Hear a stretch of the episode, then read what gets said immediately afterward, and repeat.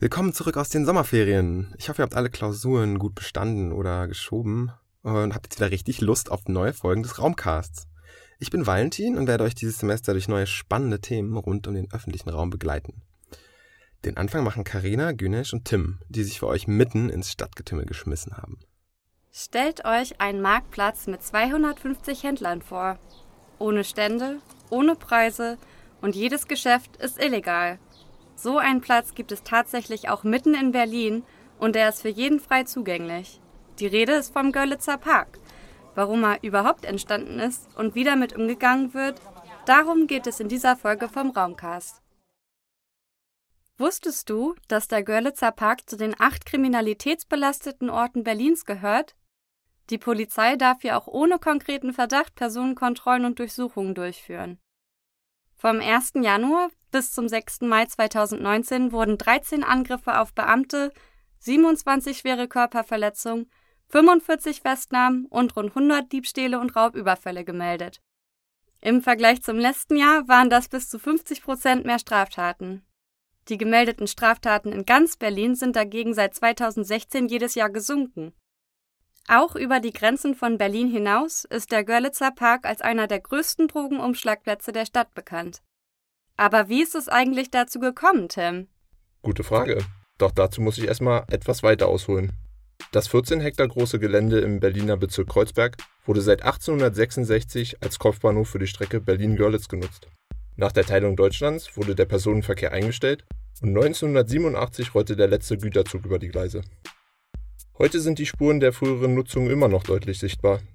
Das sieht man zum Beispiel an dem übrig gebliebenen Güterschuppen und den Überresten des ehemaligen Personentunnels, der von den Anwohnern damals auch liebevoll die Harnröhre genannt wurde. Mit dem Bahnhof siedelten sich auch viele Betriebe auf dem Gelände an, die wiederum Arbeiter und Einwanderer anzogen. Der Bedarf an Wohnraum stieg und die umliegenden Wohngebiete wurden stark verdichtet. Mit der Zeit kam die Industrie auf dem Gelände zum Erliegen, sodass nur noch die dicht besiedelte Randbebauung überblieb. Die ungenutzte Bahnanlage wurde zuletzt nur noch als Kieslager und als Schrottplatz genutzt. Anfang der 80er Jahre forderte eine Bürgerinitiative, das verwahrloste Gelände zu einem Park umzugestalten. Der erste grüne Baustadtrat, Werner Orlowski, kam dieser Forderung Ende der 80er Jahre nach, sodass der Görlitzer Park 1987 eröffnet wurde. Schon früh begannen junge Männer arabischer Herkunft am nordwestlichen Rand des Parks Drogen zu verkaufen Besonders nachts galt der Görlitzer Park als unsicherer und gefährlicher Ort. Zu einem der größten Drogenumschlagsplätze Berlins entwickelte sich der Park jedoch erst Anfang der 2000er Jahre. Vor allem Männer afrikanischer Herkunft breiteten sich über viele Bereiche des Parks aus und boten Drogen an. Die Anzahl an Händlern stieg mit der Zuzugswelle seit 2015 noch einmal deutlich an.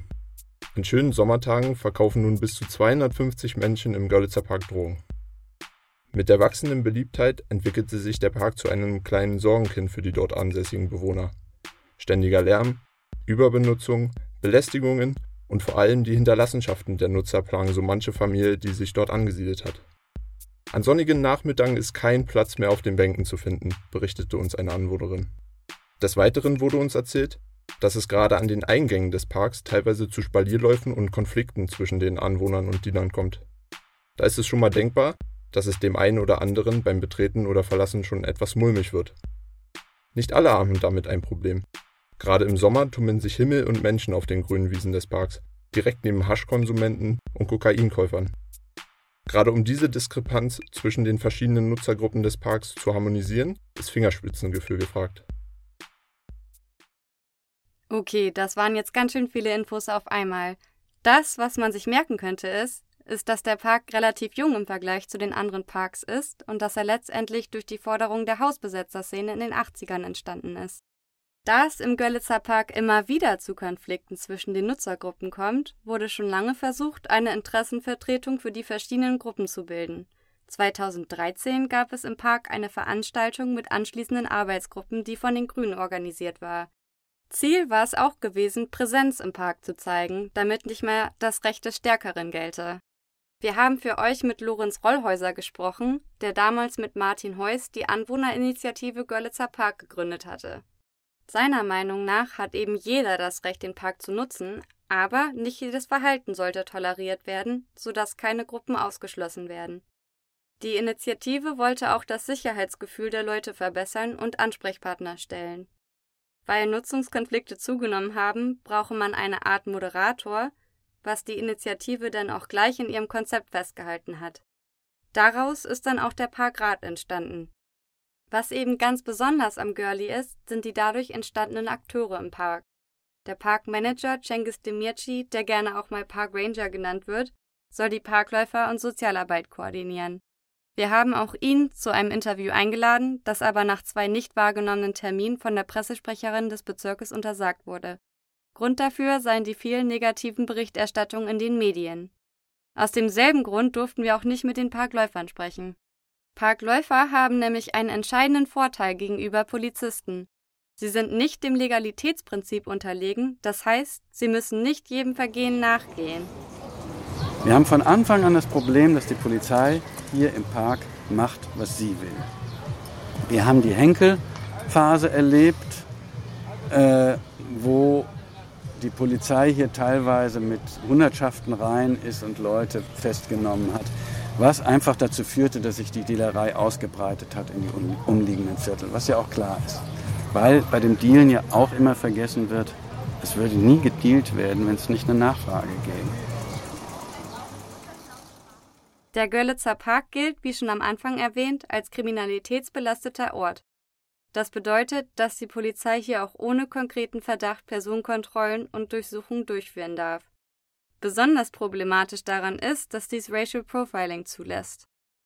Das ist auch in dem Sinne ein Problem, dass man immer wieder von Fällen hört, wo Leute geschlagen werden, beleidigt werden, bedroht werden und ihnen Geld geklaut wird, ohne Grund, nur dass sie in der Regel schwarz sind und sich hier im Park aufhalten. Es kann nicht sein, dass sie jeden Schwarzen hier im Park als Dealer sehen und auch anfeinden, erzählte uns Lorenz Rollhäuser. Die Polizei selbst weiß auch, dass Personenkontrollen und ständige Razzien nur ein Kratzen an der Oberfläche sind. Sie wollen aber trotzdem ein Zeichen damit setzen und kurven tagtäglich mit Mannschaftswagen im Park herum. Wenn man über die Akteure im Park spricht, finde ich es auch total wichtig, die Akteure zu nennen, welche vor allem die Anwohner immer wieder in den Park ziehen und ihn auch zu dem machen, was er ist. Darunter der Kinderbauernhof mit Streichelzoo, der Familien von überall anzieht. Es gibt auch einen Fahrradübungsplatz, geplant sind auch Hundeausläufe. Der Girlie hat sogar einen Fußballverein, den FC Girlie, bei dem jeder auch ohne Anmeldung mitspielen darf. In den Medien wird der Görlitzer Park fast ausschließlich als dunkler Ort des Drogenhandels und Konsums dargestellt, den man möglichst meiden sollte. In Realität nehmen ihn aber viele als Raum der Freiheit und Diversität wahr. Seien es Bands, die ihn als Probebühne nutzen, Studenten, die vor dem Feiern hier ein paar Bierchen vortrinken, der Opi, der mit seinem Hund spaziert, oder die Familie, die am Wochenende hier grillt. Im Görlitzer Park treffen die verschiedensten Leute aufeinander, was Kreuzberg als Bezirk ja auch ausmacht. Man kann den Görlitzer Park nicht einfach angehen, indem man fragt, wie wird man die Dealer los? Die Frage sollte erstmal lauten, wer dealt da eigentlich? Dazu wollen wir gerne die Geschichte von Ismail nacherzählen, auf die wir bei der Recherche gestoßen sind. Ismail ist als illegaler Geflüchteter aus Gambia in Deutschland. Er hatte auf Bildung, Arbeit und ärztliche Versorgung gehofft. Stattdessen blieb ihm hier durch seinen Aufenthaltsstatus kein legaler Weg zu arbeiten. Deswegen hat er angefangen, im Görlitzer Park als Dealer sein Geld zu verdienen. Das macht er besonders auch deswegen sehr ungern, weil er gläubiger Muslim ist. Er sagt, die Leute vergessen, dass er nicht als Drogendealer hergekommen ist und es in seinem Herkunftsland auch illegal ist. Total frustrierend sei auch, dass alle Menschen annehmen, dass die Dealer im Park alle dumm sind, nur weil sie dealen. Er versucht damit aber, seine Schleusengebühr zurück an seine Familie in Gambia zu zahlen. Ismael hat sich an Joliba gewendet, ein gemeinnütziger Verein, der unter anderem Geflüchteten in Berlin hilft. Er will aufhören zu dealen, der bürokratische Weg, legal hier zu arbeiten, ist aber extrem schwer. Er müsste zunächst Arbeit finden, dann mit dem Vertrag zu einer deutschen Botschaft in einem Drittland und dann einige weitere anträgliche Hürden überwinden, inklusive einer Bescheinigung, dass er der qualifizierteste Bewerber auf dem Job war, um legal in Berlin arbeiten zu dürfen. Dazu hatte auch Lorenz Rollhäuser eine Meinung.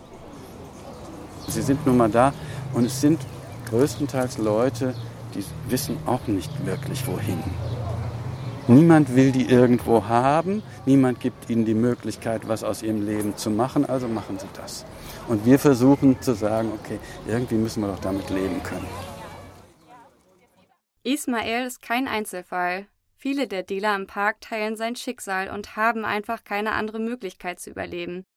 Laut dem Parkmanager macht ein Dealer im Park zwischen 640 und 720 Euro im Monat, von denen dann circa noch 400 Euro für Miete abgehen und trotzdem noch Geld nach Hause geschickt wird. Kein Mensch setzt freiwillig seine Sicherheit für so wenig Geld aufs Spiel. Kein Mensch zieht den Dealerjob einem anderen vor. Kriminalität ist Symptom eines anderen, tieferen Problems.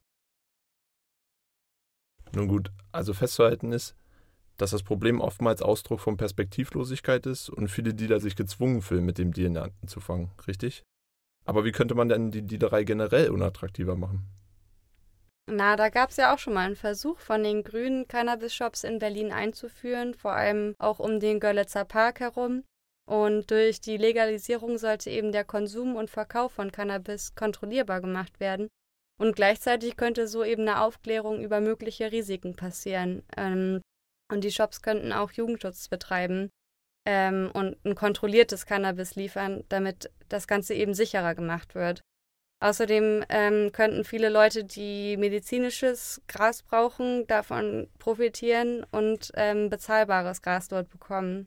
Und ähm, dadurch wollten sie eben versuchen, dass durch die Legalisierung der Schwarzmarkt zerstört werden würde. Aber warte mal, ist unversteuert nicht eigentlich sowieso billiger? Und würde das den Dealern überhaupt schaden? Ich meine, überall, wo es eine Nachfrage gibt, wird es auch ein Angebot von Dealern geben. Ja, da hast du recht. Also vielleicht ist das auch der Grund, warum sich das letztendlich nicht durchgesetzt hat. Ja, okay, also ist das anscheinend auch keine Pauschallösung für das angesprochene Problem. Wie wäre es dann genau andersherum? Man kontrolliert den Drogenhandel einfach deutlich stärker. Ja, auch das wurde schon probiert. 2015 unter Henkel von der CDU gab es die Null-Toleranz-Strategie. Ähm, die aber auch kläglich gescheitert ist, weil sich dadurch der Drogenhandel eben immer nur weiter ausgebreitet hat in viele andere Bezirke und dadurch eben noch weniger kontrollierbar war als vorher. Außerdem, wie ich vorhin schon erwähnt habe, ist sowas immer, führt sowas immer zu Racial Profiling. Dann könnte man natürlich sagen, ja gut, wie sieht das denn aus mit Überwachungskameras? Das scheint ja in Frankreich irgendwie auch zu funktionieren mit, den, mit diesen Smart-Kameras, die Verhalten schon erkennen können, bevor es überhaupt passiert. Aber dazu hat halt Lorenz Rollhäuser auch gesagt, dass es nicht angemessen und auch ein bisschen langweilig ist als Idee für Kreuzberg. Er als Anwohner will sowas eben auch nicht und auch das würde wieder nur Verdrängungseffekte erzeugen. Ich möchte dazu auch nochmal sagen, dass der größte Umsatz mit Drogen gar nicht im Girlie gemacht wird, sondern in den Clubs. Okay. Also ich sehe, das Problem hat vielerlei Facetten und ist gar nicht so einfach zu lösen. Aber vielleicht liegt das Grundproblem auch ganz woanders, also nicht direkt im Görlitzer Park. Ja, das ist richtig. Also an dieser Stelle möchte ich auch nochmal sagen, dass es nicht nur die Abenteuertouristen sind, die sich Impfstoff im Görlitzer Park besorgen, sondern vor allem auch der Berliner selbst. Nach einer Studie von der Alice Salomon Hochschule kifft jeder zehnte Berliner mehrmals die Woche. Das sind rund 400.000 Menschen, die sich ihren Stoff halt irgendwo besorgen müssen.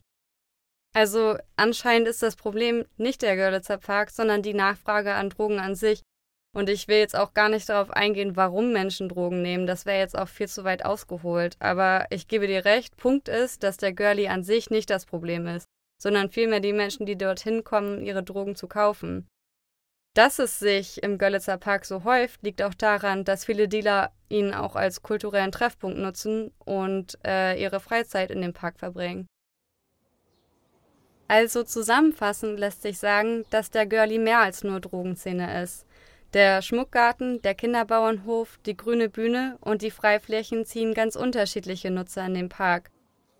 Er zeigt zwar jede Menge Einzelschicksale auf, die allein betrachtet erstmal ein schlechtes Licht durchschimmern lassen. Jedoch steckt auch hinter jedem Dealer eine Person, die meistens dazu gezwungen ist, so ihren Lebensunterhalt zu bestreiten.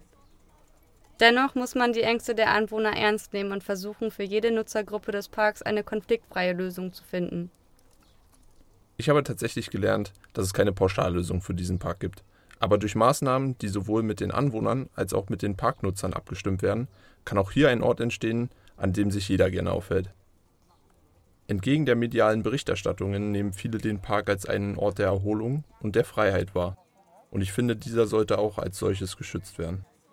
Jemand hat mir mal gesagt, dieser Park ist gar kein Park, sondern eher eine soziale Skulptur, was ich sehr treffend finde. Ich finde, das ist auch ein schöner Abschluss. Wir danken euch fürs Zuhören und hoffen, dass ihr auch beim nächsten Mal wieder dabei seid. Das waren Tim Wendorf, Karina Holsten und Günesh Knauer in der ersten Folge im neuen Semester. Wir danken außerdem der TU Berlin, dem VCD mit dem Projekt Do It Yourself Dein Mobilitätsprojekt und dem Jupan für ihre freundliche Unterstützung. Lidl lohnt sich. Geiz ist geil. Erstmal zu Penny. Außenwerbung trifft jeden. Diese Slogans kennen wir alle und genau darum geht es in unserer nächsten Folge. Um Werbung. Im öffentlichen Raum ist sie fast überall zu finden. Doch welche Wirkung hat sie auf uns Menschen und auf die Gestaltung der Stadt? Und wer verdient letztendlich daran? Darum geht es in der nächsten Folge.